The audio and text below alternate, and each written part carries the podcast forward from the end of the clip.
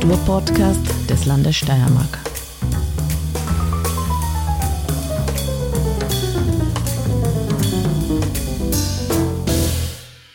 Herzlich willkommen beim Kunstfunken, dem Kultur- und Kunstpodcast des Landes Steiermark.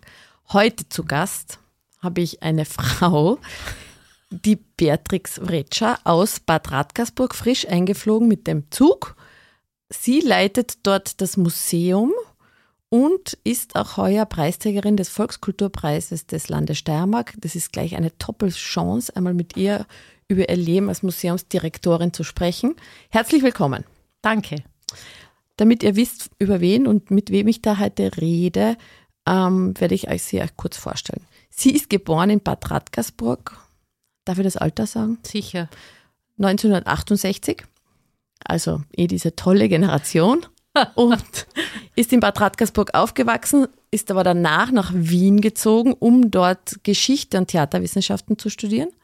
Und im Rahmen ihrer Diplomarbeit kam sie wieder zurück nach Radkersburg und hat dort im Museum eine ganz besondere Bildgeschichte erforscht.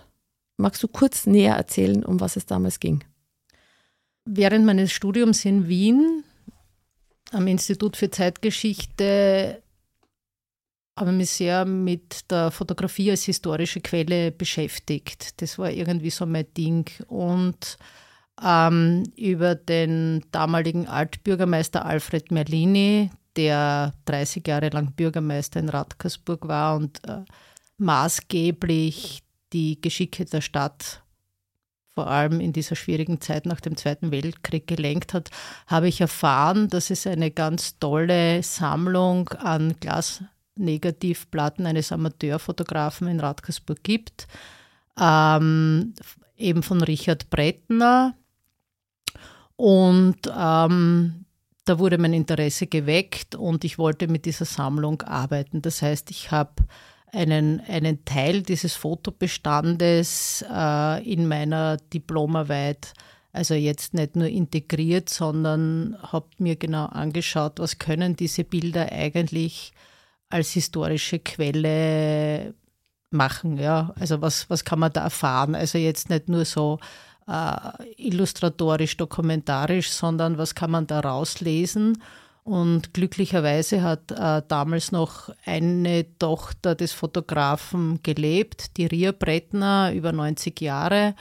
Und ähm, ja, damals ist es darum gegangen, wo kommt diese Sammlung hin? Äh, nach Graz ins damalige Bild- und Tonarchiv oder bleibt sie in Bad Radkersburg? Und die Vorgabe war, dass wenn in Bad Radkersburg, muss das natürlich dementsprechend konservatorisch gelagert, bearbeitet werden, bis eigentlich äh, die Aufbereitung hin zur, zur Inventarisierung, Digitalisierung, was ja damals eigentlich nur ein Riesending war, also alles sehr teuer, also allein die Boxen, die wir bestellt haben, sind aus der Schweiz gekommen, säurefrei, tralala, also irre eigentlich, ein irres Projekt. Aber dem damaligen Kulturreferenten Peter Merlini war das wichtig, äh, dass das in Radkersburg bleibt und der hat alle Hebel in Bewegung bis gesetzt, dass wir irgendwie zu dieser Finanzierung kommen. Die Sammlung war wie groß, damit man sich das also ein das bisschen vorstellen kann? Ungefähr 5000 Glas-Negativplatten, wobei es kaum Originalabzüge gegeben hat. Und auch wenn jetzt äh, die, das damalige Joanneum bzw. Bild- und Tonarchiv, die etwas traurig waren, Heinz Kranzelbinder, Barbara Schaukal, dass das nicht nach Graz gekommen ist, ähm, haben sie tatkräftig mitgeholfen und mich unterstützt bei diesem Aufbau. Das heißt, ich bin ursprünglich fürs Archiv angestellt worden, beziehungsweise es war im Rahmen eines Projekts. Das war jetzt nicht in dem Sinn schon eine Anstellung auf der Stadtgemeinde. Und äh, ja, sich zu denken, dass das in zwei Jahren alles irgendwie abgeschlossen ist, war natürlich ein Wunschtraum. Ich bin da auch sehr naiv rangegangen. Also eigentlich arbeiten wir noch immer so mit der Sammlung jeder, der ein bisschen was von diesem Museumsgeschäft versteht oder von der Inventarisierung weiß, wie arbeitsintensiv so etwas ist. Ja. Also man kann eine Groberschließung machen, man kann aber dann extrem ins Detail gehen, wenn man einzelne Bilder beschreiben will, bis zur aktuellen Aufnahmen, wo man Plätze vergleicht, ja, damals, mhm. heute, das irgendwie zu dokumentieren, weil Radkersburg ist ja eine ausgezeichnete historische Altstadt. Und natürlich gibt es ans Archiv immer wieder Anfragen der Hauseigentümerinnen, ähm, wo wir dann eben äh, die wichtigen Informationen ausheben. Und da spielt die Fotografie natürlich auch eine große Rolle. Und die Frage ist ja dann nicht nur, wie hat es vor 100 Jahren ausgeschaut, sondern was gibt es da noch? Interessant finde ich, äh, was liefern eigentlich äh, Stadtfotografen? Denn äh, wir haben da eigentlich über Jahrzehnte Nachlässe, wo wir sehr gutes Material haben und in Zeiten der Digitalisierung, beziehungsweise wo Menschen glauben, jeder ist Fotograf und kann alles machen, äh, da werden uns dann die Quellen ausgehen. Aber wenn wir ganz viel Material haben, ist dann die Frage, wie kommen die Sachen an diese öffentlichen Institutionen, also an Museen und Archive. Also das bereitet mir schon Kopfzerbrechen und ich bin froh, dass wir in Radkersburg noch einen Stadtfotografen haben. Das gibt es aktuell als den gibt's und wenn dann irgendwo was los ist, wir haben jetzt leider enorme Sturmschäden gehabt, ja.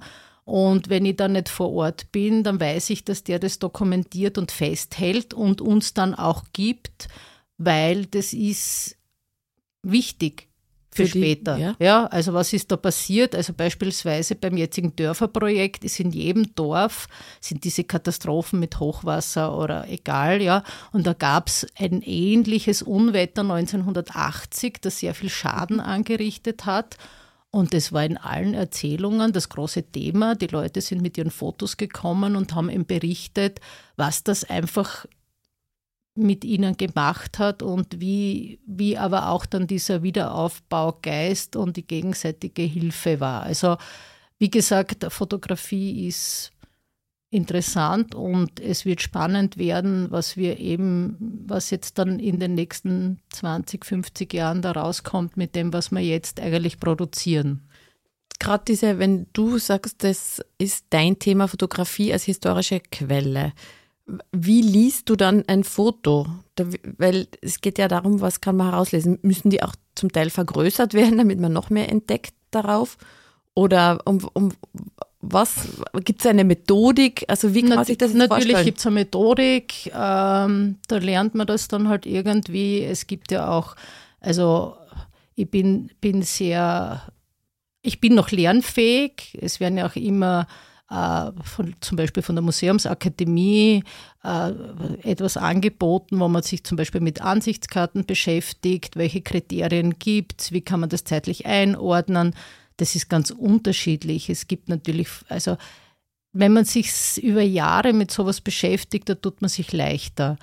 Und ähm, es gibt aber schon so Sachen wie beispielsweise von einem Stadtfotografen, von Franz Bund, äh, bin ich zu negativen Negativfilmen gekommen. Die hat mir ein Sammler in Plastiksackeln vorbeibracht. Ja. Das waren, die habe ich dann digitalisiert und habe gedacht, ach, was ist das jetzt da und hin und her. Naja, und in Radkersburg kennt jeder jeden und dann entdeckt man vielleicht eine Person irgendwie und dann geht es weiter. Ja, und dann trifft man dann einen Musiker, in dem Fall den Mir Dolly, der hat in einer Band gespielt und dem habe ich eben die Negative gezeigt und hat gesagt, ja, das sind wir, wir haben im Café Zentral gespielt, schau. Der kommt dann mit seinem Fotoalbum, da steht dann genau drinnen, äh, das Datum, wann das war, ja, und das war unsere Managerin, das war die Helene Balz und die hat das alles finanziert irgendwie und und, und das ist natürlich total aufwendig, aber auch lustig. Ja? Das heißt, ja. ich kann, ich habe das Foto in der Datenbank dann, dann kann ich das irgendwie die Hintergrundinformation schreiben, dann weiß ich, okay, Café Zentral. Ähm, das geht nur in bestimmten Fällen, dass man das so ganz genau macht, aber, aber das ist schon sehr interessant. Und was mir besonders große Freude bereitet, also so den Bestand Radkersburg, den kenne ich mittlerweile schon sehr gut aber bei dem Dörferprojekt, das wir jetzt machen, ähm, da kommen immer wieder Fotografien dazu, auch aus der Stadt Radkersburg, die ich noch nie in meinem Leben gesehen habe. Ganz, ganz tolle Bilder und das ist immer eine Riesenfreude. Also die, ich flippe dann immer irgendwie aus in einem Haus, wenn die mit ihrer Fotokisten kommen und dann kommt irgendwas, nicht Gasthaus Vogler. Ne? Also ah. ich glaube, wir werden kurz das Dörferprojekt ja. erklären. Ja. Also leiten tust du prinzipiell das Museum im alten Zeughaus. Das ja. ist mitten in Radgersburg untergebracht. Ja. 2015 kam es zur sogenannten Gemeindestrukturreform, wo in der Steiermark aus über 500 Gemeinden 287 herausgekommen sind. Auf alle Fälle ging es darum, dass die, ähm, dass du dieses Projekt initiiert hast, weil die Umlandgemeinden Radgersburg wurden in die Stadtgemeinde integriert im Rahmen dieser Reform. Und du hast dich mit diesen neuen Dörfern, die es eigentlich betroffen hat, äh, gekümmert. Das war, also so ist es nachzulesen, der Anlass dafür. Mhm. Ist aber ein Projekt, das noch immer läuft und wo noch immer, unter Anführungszeichen, nicht alle Projekte zu einer Ausstellung, äh, alle Dörfer zu einer Ausstellung gekommen sind. Kann man das so sagen? Nächstes Jahr ist das letzte dran. Ja, genau.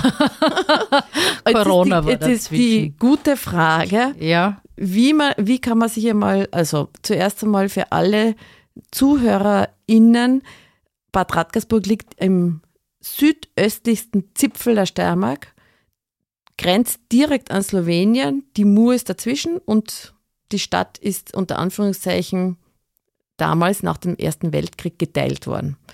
Und der österreichische Teil nennt sich Bad Radkersburg und der slowenische Teil ähm, ja Radgona. Danke. Hast du gewusst. Ja. und, und jetzt ist so, diese neuen Dörfer, die sind jetzt alle auf der österreichischen Seite. Ja, genau. Und wie bist du jetzt da herangegangen, diese neuen Dörfer zu erforschen? Du hast ja immer eines nach dem anderen erforscht, oder? Oder hast du mal alle eingeladen und gesagt, ich mache jetzt ein Projekt? Mhm. Weil dieses Projekt, dieses Dörferprojekt ist auch ausschlaggebend gewesen für die Jury des Volkskulturpreises des Landes Steiermark 2023, diese Auszeichnung auch dafür zu geben. Also zuallererst einmal freut es mich sehr. Das ist schon eine sehr tolle Auszeichnung. Vor allem, man kann sich dafür nicht bewerben und es war eine Riesenüberraschung. Und äh, das Tolle ist eigentlich auch an der Auszeichnung, dass es jetzt keine Auszeichnung nur für, für jetzt eine Person oder für eine Institution ist, sondern dass es eigentlich neun Dörfer betrifft. Und ich habe das jetzt eigentlich gar nicht so toll erforscht, sondern der, der Kopf im Hintergrund, jetzt nicht mit der Idee, aber der finde ich jetzt am meisten Arbeit leistet, wissenschaftlicher ist der Dr. Hermann Kuras, Historiker und mein ehemaliger Lehrer äh, am Borg. Und äh, der hat jetzt eigentlich von der Ersterwähnung bis Mitte des 19. Jahrhunderts die Dörfer erforscht. Mhm. Die Idee eigentlich die, war die, dass wie wir das Museum 1998 neu als Museum im Alten Zeughaus eröffnet haben, da haben wir schon gesagt, also es soll jetzt nicht nur um die Stadt Bad Radkersburg gehen, sondern auch um die Region und die sprechen wir schon an, aber jetzt nicht konkret diese Dörfer. Und man muss sich vorstellen, dass diese Dörfer, also halt ewig Grunduntertänig, Bauernbefreiung hin und her, und dann wurden die zu eigenen Gemeinden. Und jedes Dorf war eine eigene Gemeinde mit einem eigenen Bürgermeister bis dann im Jahr 1968 es so eben so eine Gemeindestrukturreform gegeben hat und diese neuen Dörfer zur Gemeinde Radkersburg Umgebung zusammengelegt wurden. Das heißt, die hatten dann auch einen eigenen Bürgermeister. Und die Stadtgemeinde Bad Radkersburg und die Gemeinde Radkersburg Umgebung haben schon immer sehr viel so ja, wie sagt man da, Anknüpfungspunkte oder also Austausch. Au, naja, nicht nur Austausch. Also alle sind jetzt dort in die Hauptschule gegangen oder ins Borg gegangen oder die Parktherme. Also, also die Infrastruktur war in der Stadt? Genau. Krankenhaus, LK, mhm. egal, ja. Die Infrastruktur, also schon sehr enge Vernetzungen, aber wie gesagt, halt eine eigene Gemeinde. Und dann gab es eben 2015 diese Entscheidung, diese beiden Gemeinden zusammenzulegen. Und ich würde jetzt einmal nicht einmal sagen, äh, die Dörfer sind an Bad Radkersburg angedockt worden, sondern die sind ja quasi gleichwertig.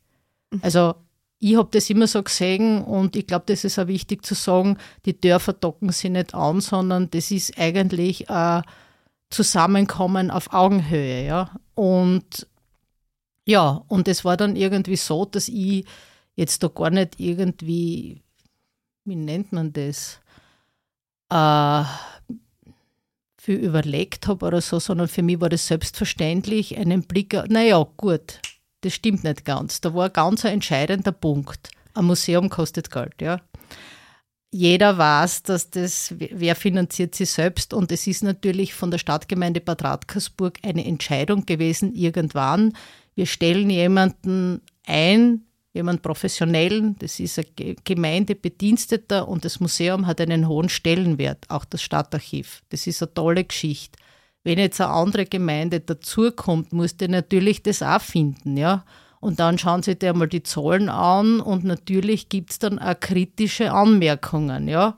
Wollen wir das überhaupt? Ist das überhaupt notwendig? Ist nicht jemand, der da ehrenamtlich arbeitet, billiger? Das hat jetzt niemand so direkt ausgesprochen, aber das weiß man natürlich. Ja, man muss ja irgendwie auch was herzeigen können. Nicht? Und ähm, ich habe mir dann gedacht, okay, ähm, was mache ich jetzt? Und haben mir dann gedacht, naja, diese Dörfer, die haben alle eine spannende Geschichte, haben sicher auch irrsinnig viele Objekte und sie sind einfach jetzt in der ständigen Ausstellung völlig unterrepräsentiert. Ich kann jetzt aber nicht in der ständigen Ausstellung, die ein klares Konzept hat, da eine Wursteln irgendwo, ja. Ein Mistgabel einhängen oder so oder irgendwas könnte ich, aber finde ich jetzt nicht gut. Dann habe ich gedacht, so, und jetzt machen wir folgendes. Jetzt machen wir jedes Jahr eine Sonderausstellung über ein Dorf das quasi von den Anfängern bis heute, das ist ein wichtiger Punkt, finde ich, dass man wirklich auch anschaut, wie schauen diese Dörfer heute aus, vor allem, weil sie ja so viel verändert hat, ja, in, in diesen wirtschaftlichen Strukturen, ja, die, die, die landwirtschaftliche Entwicklung und so. Und dann haben wir das einfach durchgezogen. Und jedes Dorf hat dann auch in dieser Sonderausstellung einen eigenen Schwerpunkt. Genau das war dann irgendwie so, ich habe ja zwei Räume, die sind ja nicht besonders groß. Nicht? In einem ist halt alles drin quasi, von Anfang bis heute. Und dann gibt es so, so einen Mini-Raum. Und dann habe ich gedacht, naja, da passt halt ein Spezialthema ein. Und das war immer sehr lustig, weil letztes Jahr war halt der USV Lafeld, also der Fußballverein, der mal den Meistertitel gekriegt haben und es sind natürlich alle gekommen und dann hat es ja so ein legionäre Treffen gegeben und ich weiß nicht was alles. Also es sind dann immer so kleine Partys bei mir, nicht wo sie alle treffen und das ist sehr lustig, muss ich sagen. Äh, besonders schön war der, der Sonderraum, der sich der Kunstweberin Anna-Maria Hollerer gewidmet hat. Da haben wir einen eigenen Webstuhl aufgebaut, den der über 80-jährige Tischler der den für sie gebaut hat, bei uns nochmal aufgebaut hat. Ich meine, ich habe dann gedacht, ich fange jetzt zum Weben an, ich lerne das jetzt. Der ist schon wieder abgebaut, leider habe ich keine Zeit gehabt. Aber mit ihren wunderschönen Stücken, die sie gewebt hat, ich habe dann bei der Eröffnung ein Dirndlkleid sogar angehabt, was sie gewebt hat und unsere Schneiderin gemacht hat. Und die hat jetzt am 17. darf man das sagen, Datenschutz. Nein, die hat jetzt gerade ihren 95. Geburtstag Wahnsinn. gefeiert. Mhm. Und die war tatkräftig dabei. Also das sind alles so Zufallsgeschichten. Aus welchem Dorf war sie? Aus Pfaßdorf. Das ist jetzt, ich glaube, an der Zeit, dass du mal alle neun aufzählst. Genau. Ähm, du musst mitzahlen, weil nicht da sind Feldern. Also sagen wir mal dort, wo ich geboren bin, Altneudörfel, ja, das ist dort, wo das LKH steht. Altneudörfel war das erste Dorf 2015. Dann kam Hummersdorf, dann kam Dedenitz, dann kam Sicheldorf, dann kam äh, die Reihenfolge Zelting, dann kam Lafeld, dann kam Pfaßdorf, jetzt ist Goritz und nächstes Jahr wird dann Briederhof sein. Und jeder, der rechnen kann, denkt sich okay, das kann jetzt nicht zeitlich hinkommen, aber da war das Jahr von Corona. Also Zelting hatte das Glück, zwei Jahre ausgestellt zu sein und dann sind noch immer Leute gekommen und haben gesagt, warum ist die, warum ist die Ausstellung nicht mehr? Der hätte ich mir so gerne angeschaut. Ich habe gesagt, ihr habt jetzt zwei Jahre Zeit gehabt. Ja, bei Zelting war natürlich die Feuerwehr, die haben gerade Jubiläum gefeiert. Mhm. Fast jedes dieser Dörfer hat eine aktive Feuerwehr. Das sind dann auch die, wie sagt man da, Kulturträger meist. Mhm. Ja, äh, diese, diese Vereine haben ja dann ihre Feuerwehrfeste ausgerichtet und was immer rausgekommen ist, das war total schön bei Zelting nicht. Weil am Cover vom Katalog sind, da ist also eine Frauentruppe um, ja. Es gibt auch jedes Mal einen Katalog? Naja, da haben wir relativ spät angefangen. Da muss ich mich beim Land Steiermark bedanken, dass es dann eigentlich sehr, also dass, es, dass diese Publikationen gefördert werden weil uns hat am Anfang das Geld gefehlt und auch die Zeit und ich habe auch gar nicht gewusst, wo das jetzt hingeht. Das ist plötzlich ein Riesending geworden und ich habe mir dann gedacht, in der Ausstellung, jeder, der Ausstellungen macht, weiß, was das für eine Misere ist. Ja? Man hat keinen Platz und da muss irrsinnig viel Information eine. Und dann haben wir gedacht, okay, alles das, was wir gesammelt haben, die vielen Gespräche, die vielen Informationen, Fotografien, das muss irgendwie in eine Publikation eine. Und ich bin noch immer jemand, der sagt, etwas in der Hand zu haben, das ist eine klasse Geschichte. Und jeder, der weiß, der, der, der Buch macht, weiß, dass das eine finanzielle Geschichte ist. Ja, das muss man erst einmal irgendwie in diesem kleinen, wir sind eine kleine Institution, eineinhalb Personen jetzt in, in unserem Haus, äh, wo ich mir denke, dass wir alle hoffentlich Kriterien erfüllen, die man so als Museum haben, machen muss, so irgendwie. Und das ist natürlich schwierig.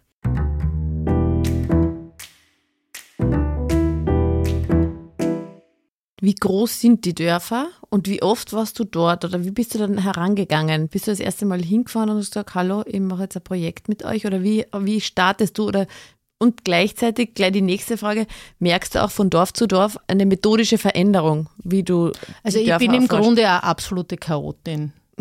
Ich nehme mir jedes Jahr vor, ich mache das ein bisschen planmäßiger, aber das funktioniert nicht. Und man kommt, es, es ist, also eigentlich ist es meistens so, im, im, in jedem Dorf gibt es sowas wie ein Dorfhäuptling, darf man sowas noch mhm. sagen? Wurscht, ich sage es jetzt ganz einfach, ich bin eine Frau, ich darf das. Oder eine Häuptlingin oder so ein. Und äh, die koordinieren ein bisschen. Mhm. Also es engagieren sich dann immer ein paar und, und die helfen mir dann ein bisschen. Ja. Die, sie sagen, ja, sie organisieren ein bisschen, wo man hingehen kann oder der hört schon ein bisschen schlecht oder wer weiß, ja, geht nicht so gut bei den Älteren. Und äh, naja, am Anfang war das so, dass man wirklich Flugblätter in der Stadtzeitung veröffentlicht, aber ich kann gleich allen sagen, wenn man was meistens wo, wo eine schreibt und sagt, kommen Sie zu mir und bringen Sie mir etwas, vergiss es. Das kommt selten vor.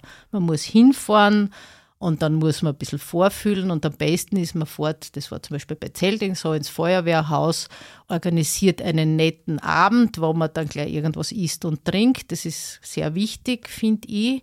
Und dann redet man halt nicht. Und es gibt natürlich auch sehr schüchterne Menschen. Und was mich überrascht ist, dass die Leute dann sagen, ich weiß ja nicht, ob das überhaupt was ist oder ob das überhaupt was Interessantes ist.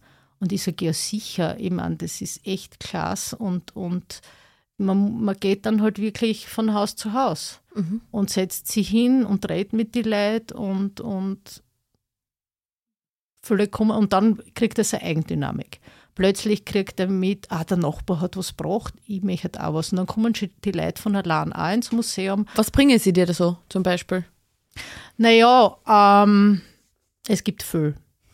Ich sage dann immer, so landwirtschaftliche Geräte und Zeug, was jeder hat und schwierig, vor allem wenn es Platz braucht. Ich meine, bei, bei war das alten Neudörfel ist schon einer mit einem uralten Traktor in den Hof eingefahren und hat einmal Dampf gemacht. Das war total lustig, nicht? Wir haben einmal einen riesen Schlitten gehabt, äh, was da Schnee gegeben hat in unserer Region. Eins meiner tollsten Objekte ist die erste Telefonzelle aus Hummersdorf, die in einem mhm. Privathaushalt war. Also in den 1950er Jahren hat ja dann jedes Dorf so eine Telefonzelle gekriegt. Meist waren sie in Gasthäusern, so öffentliche Fernsprechstellen. Und die, die ich aber habe, so ein Holzding, der war in einem Bauernhaus. Und das Lustige war, da war am Vortag ein Volksfest und am nächsten Tag haben sie mir die gebracht, die Burschen. Ich glaube, die haben alle nicht geschlafen, weil sie so viel gefeiert haben. Das war natürlich sehr lustig, wie sie mit dem Traktor die Telefonzellen gebracht haben und vorher haben sie es ausmontiert aus dem Fuhrhaus, weil wir Angst haben hat müssen, dass das Fuhrhaus einbricht, weil das seit den 50er Jahren dort quasi alles zusammengehalten hat. Und die Bewohner haben dann gesagt, Ma, super, jetzt haben wir endlich Platz im Fuhrraum. Ne?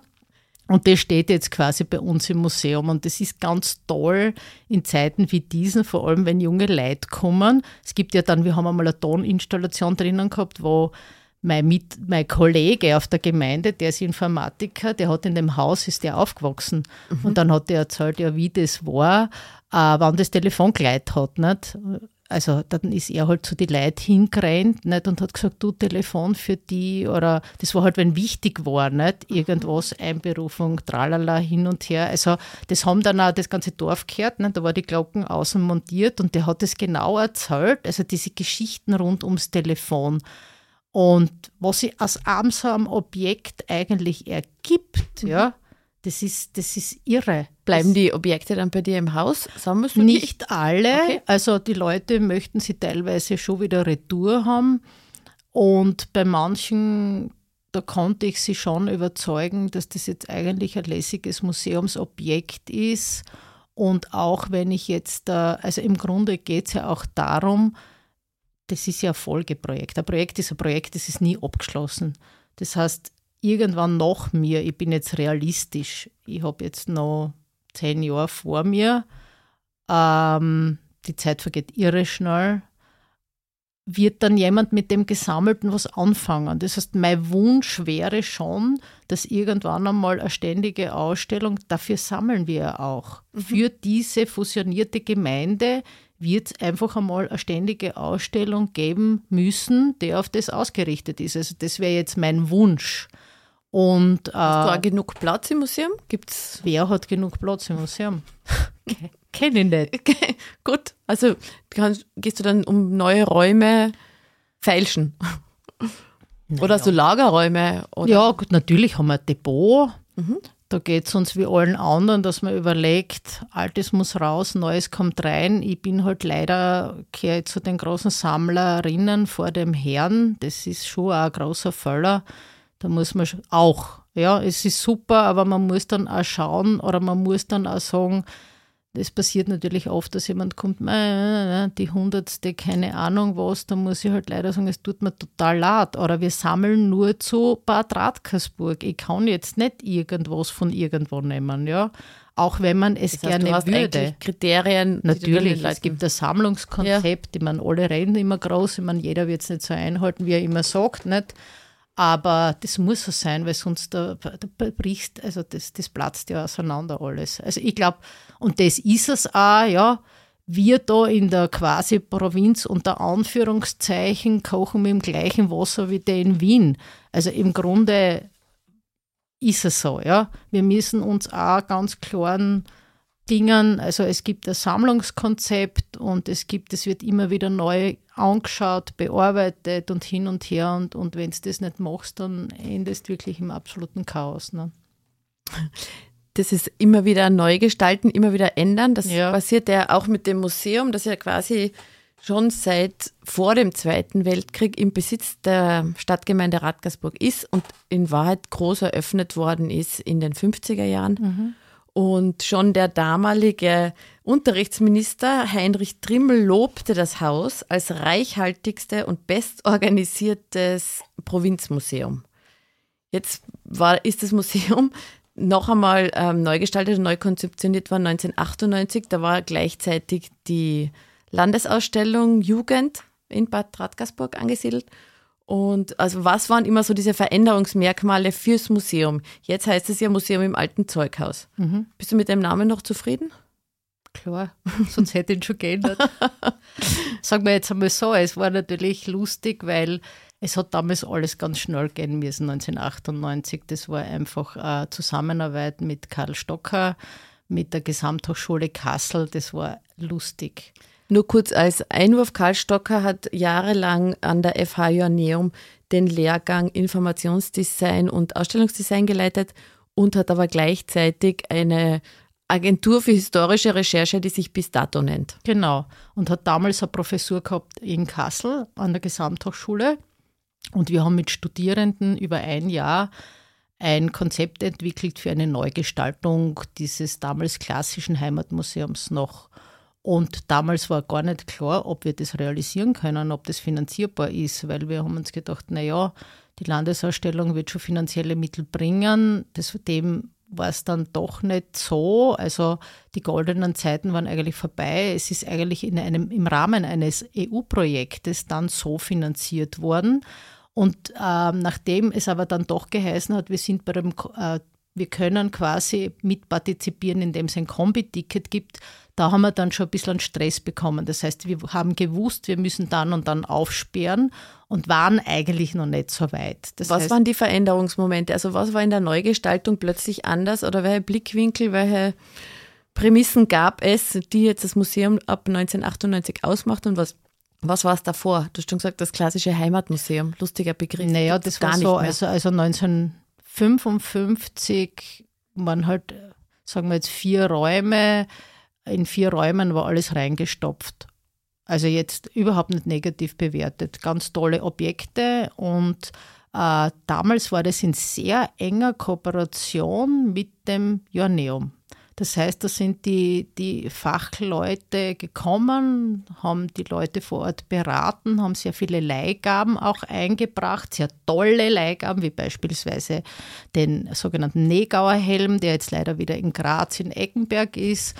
Und ähm, ja, auf alle Fälle äh, ist dann eine Erweiterung des Museums bereits in den 1980er Jahren passiert, weil das Tischener Museum zugemacht hat und die hatten sehr viele Objekte zur Vor- und Frühgeschichte und sogenannten volkskundliche Objekte. Das ist dann noch ins Haus reingekommen. Da hat man einen, hat man das erweitert, aber es war eigentlich jetzt äh, so zusammengestoppelt.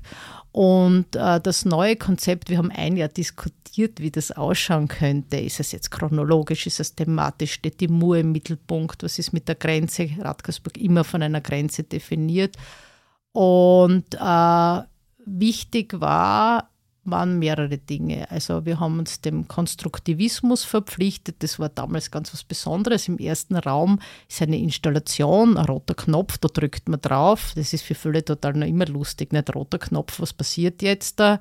Gott sei Dank explodiert es nicht, sondern man hört vier Versionen, woher der Name Radkersburg kommt. Und die unterscheiden sich äh, ziemlich, sind von Historikern in dem Fall jetzt wirklich nur Männern. Und die Grund, die, der Grundunterschied ist, kommt der Name jetzt aus dem Slawischen oder aus dem Germanischen? Ist es von Radger, was so viel wie Hilfe, Speer bedeutet und ein germanischer Rufname ist, oder doch von der Ratigoisburg und Ratigoi ein slawischer irgendwie was war, keine Ahnung. Und man kann sich die Version mitnehmen, die einem am besten gefällt, weil bis zum heutigen Tag weiß man es nicht genau. Radkersburg ist ja anders geschrieben worden. Ursprünglich im Wappen ist zwar das Rad drinnen, aber es wäre zu schön, wenn das der Name wirklich vom Rad käme. Ja? Also das ist alles, das haben wir so gelöst und es ist insofern spannend. Ich hoffe, dass es gelungen ist, den Besucher, die Besucherin ein bisschen zu sensibilisieren, denn was ich super gefunden habe, war, die Studierenden sind von außen gekommen, ja, vor allem aus Deutschland. Die haben einen völlig anderen Blick auf die Geschichte der Stadt. Das sind da überhaupt nicht, das ist, die haben eine Distanz. Und die haben dann gesagt, du, da steht das drin und da steht das drin, was stimmt denn überhaupt? Dann habe ich gesagt, ja, ich weiß das auch nicht so genau, aber ich meine, die Dinge sind auch nicht allein in der Zeit, wo ich in Radkersburg arbeite, sind schon, ich weiß nicht, ist was schon hunderttausend Mal umgeschmissen worden, weil man einfach auf neue Erkenntnisse kommt. Da kennt man die Geschichtswissenschaft eh begraben, wenn man nicht dauernd was. Also vor allem geht es darum, sehr sensibel an der Grenze mit allem, was man da hat, schriftlich und so weiter, umzugehen. Darum ist es uns gegangen und das ein bisschen offen zu legen. Und der zweite Punkt war, wir wollen eine Geschichte erzählen, ein Gang durch die Geschichte. Und wir hatten für sehr viele wichtige Kapitel, nämlich die jüdische Geschichte im Mittelalter oder Reformation gegen Reformation, gar keine Objekte. Und da haben wir uns mit Inszenierungen beholfen, jetzt nicht weil es so modern war, sondern weil es notwendig war, um die Geschichte zu verstehen. Und wir haben relativ wenig Geld gehabt. Das heißt, wir haben uns alle technischen Spielereien erspart oder ersparen müssen. weil wir haben irrsinnig viel selbst gemacht und das ist für heute super. Mhm. Also ich hasse nichts mehr als so ein abgewohntes Museum. Wenn bei mir irgendwo ein Hinnefliegen liegt, muss der sofort weg. Ja? Und ich denke mir, egal, das heißt ja nicht, dass ein Alter einer eine Institution eine Qualität bestimmt, sondern es geht, also ich finde heute, zwischendurch haben wir gedacht, naja, wenn man da jahrzehntelang da durchgeht und irgendwie immer dasselbe erzählt, fast immer dasselbe, also mir fällt immer was Neues ein, dann hinterfragt man das natürlich. Mhm. Und, viele, und, und es freut mich so, wenn Leute kommen und sagen, weil ich dann natürlich sage, ja, das Museum ist so und so alt, dann sagen die, das gibt es ja nicht. Oder das ist eigentlich noch total zeitgemäß. Und ich denke mal, wenn wir damals mit der modernen Technik hätten spielen können und das ganze Geld der Welt gehabt hätten, ja, dann hätten wir schon zehnmal umgestalten mhm. müssen. Mhm.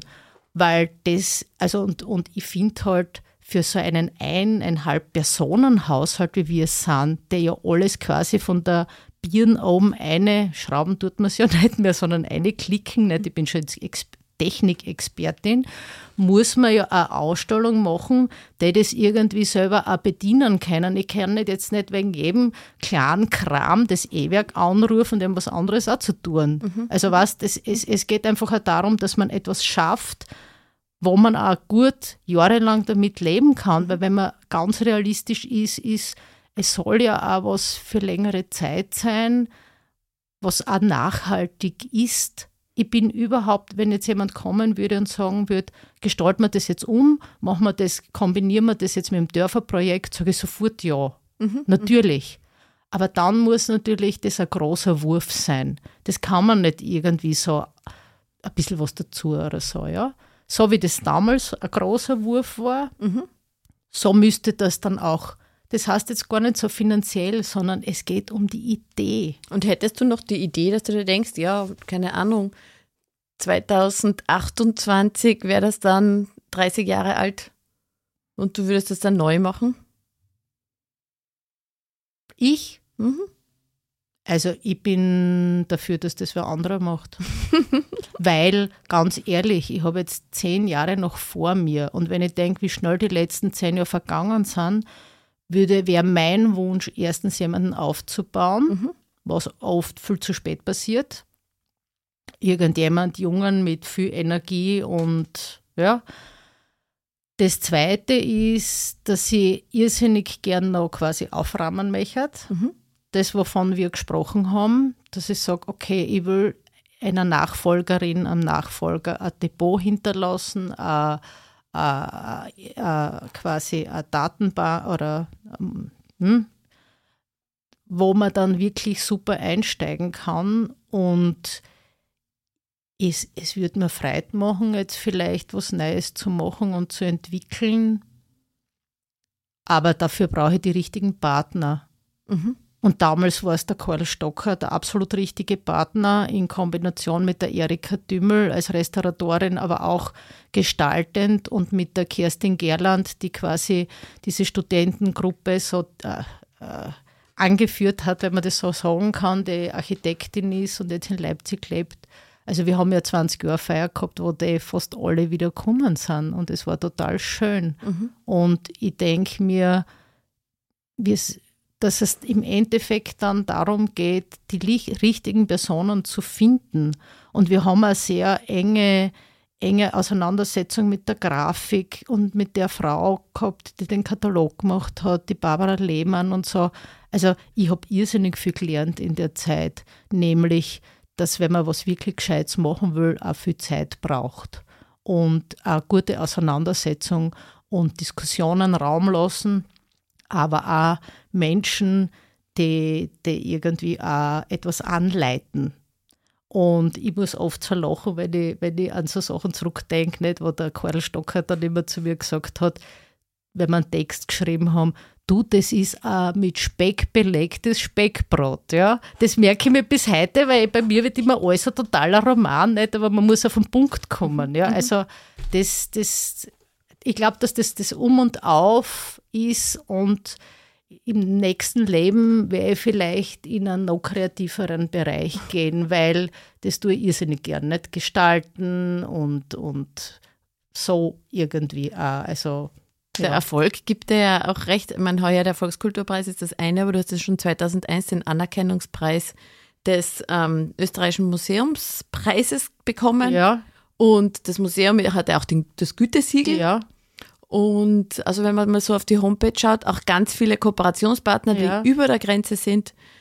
Du könntest noch dazu was erzählen, wie das ist mit diesem, wie es verortet ist als Museum jetzt in dieser, Mhm. in dieser Grenzregion und wie das Grenzüberschreitende Okay. funktioniert. Also verortet vielleicht noch, noch mal ganz kurz zu dieser Dörferausstellung. Äh, was mich besonders freut, ist, dass, dass das, also zuerst hat eben das Museum im Alten Zeughaus neu gegründet und hin und her. Und es ist schon immer gut dahin gegangen, aber das mit dem Dörferprojekt hat mir dann nochmal einen Kick gegeben. Das ist dann irgendwie so, wenn man sagt, man hat eine neue Liebe gefunden. Ne? Also, also das ist dann, dann, dann, dann merkt man irgendwie, da sind Leute, die haben erfreut mit dem. Also es gibt nichts Schöneres als so ein Feedback und unsere Tricks und dann fährst du schon wieder mit einem Kofferraum voller Würstel haben oder so. Ich meine, das ist einfach schön, diese Bestätigung. Ja? Alles Geld der Welt kann das irgendwie nicht aufwiegen. Und ähm, verortet, also an und für sich ist es so, dass wir schon immer versucht haben, Projekte nicht nur mit Schulen zu machen, sondern auch im universitären Bereich. Ich denke an eine ganz eine tolle Geschichte, wo man mit dem Institut für, oder warum ist es denn da gegangen? Das war ähm, öffentlichen, äh, öffentlicher Raum. Kunst im öffentlichen Raum. Kunst im öffentlichen Raum, da ist es um dieses Grenzthema gegangen. Das war ein super Projekt. Oder, oder wurscht jetzt was. Natürlich liegt es nahe, dass man dann äh, mit den äh, Partnerinnen und Partnern, mit, mit Nachbarmuseen was macht. Wir haben ein Kombi-Ticket mit dem Museum Spital in Gornja Radgona. Wir haben heuer erstmals bei der langen Nacht der Museen von, mit Slowenien teilgenommen. Der ist im, im, also ein bisschen früher im Sommer, im Juni. Ähm, und ähm, ein Vorteil ist, dass ich jetzt relativ frisch eine, eine Mitarbeiterin habe, die eine slowenische Historikerin ist und das natürlich auch einbringt und wir auch slowenischsprachige Führungen anbieten können, wo jetzt auch schon Schulen kommen.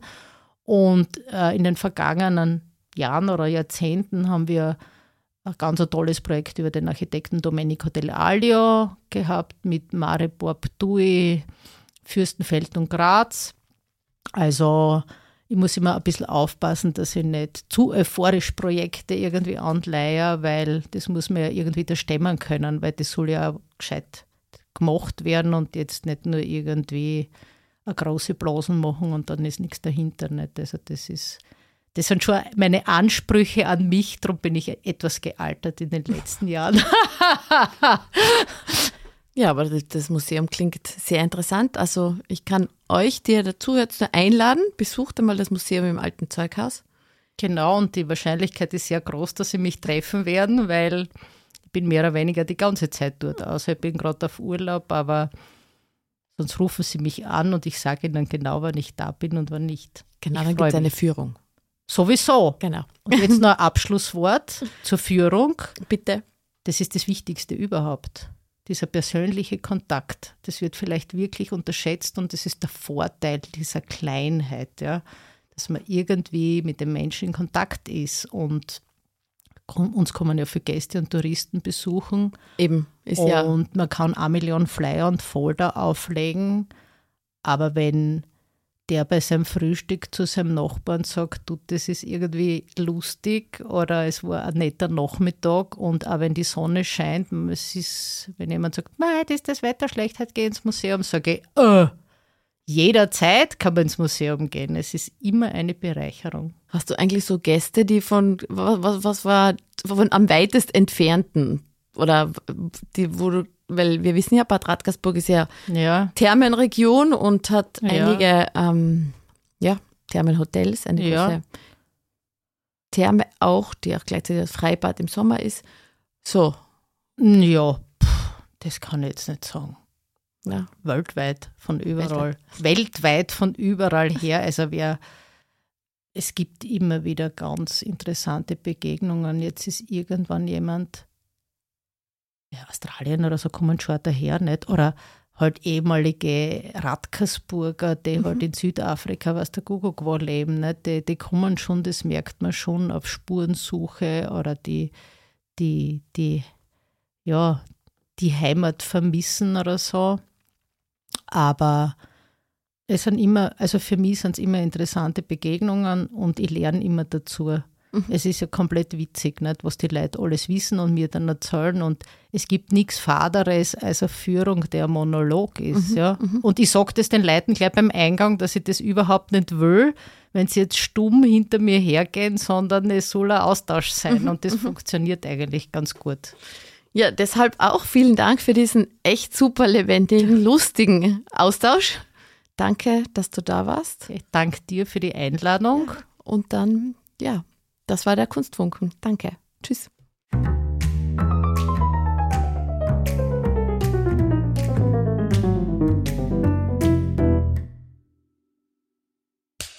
Cut. Und wer hat's produziert? Das Pod. Deine Podcast-Agentur.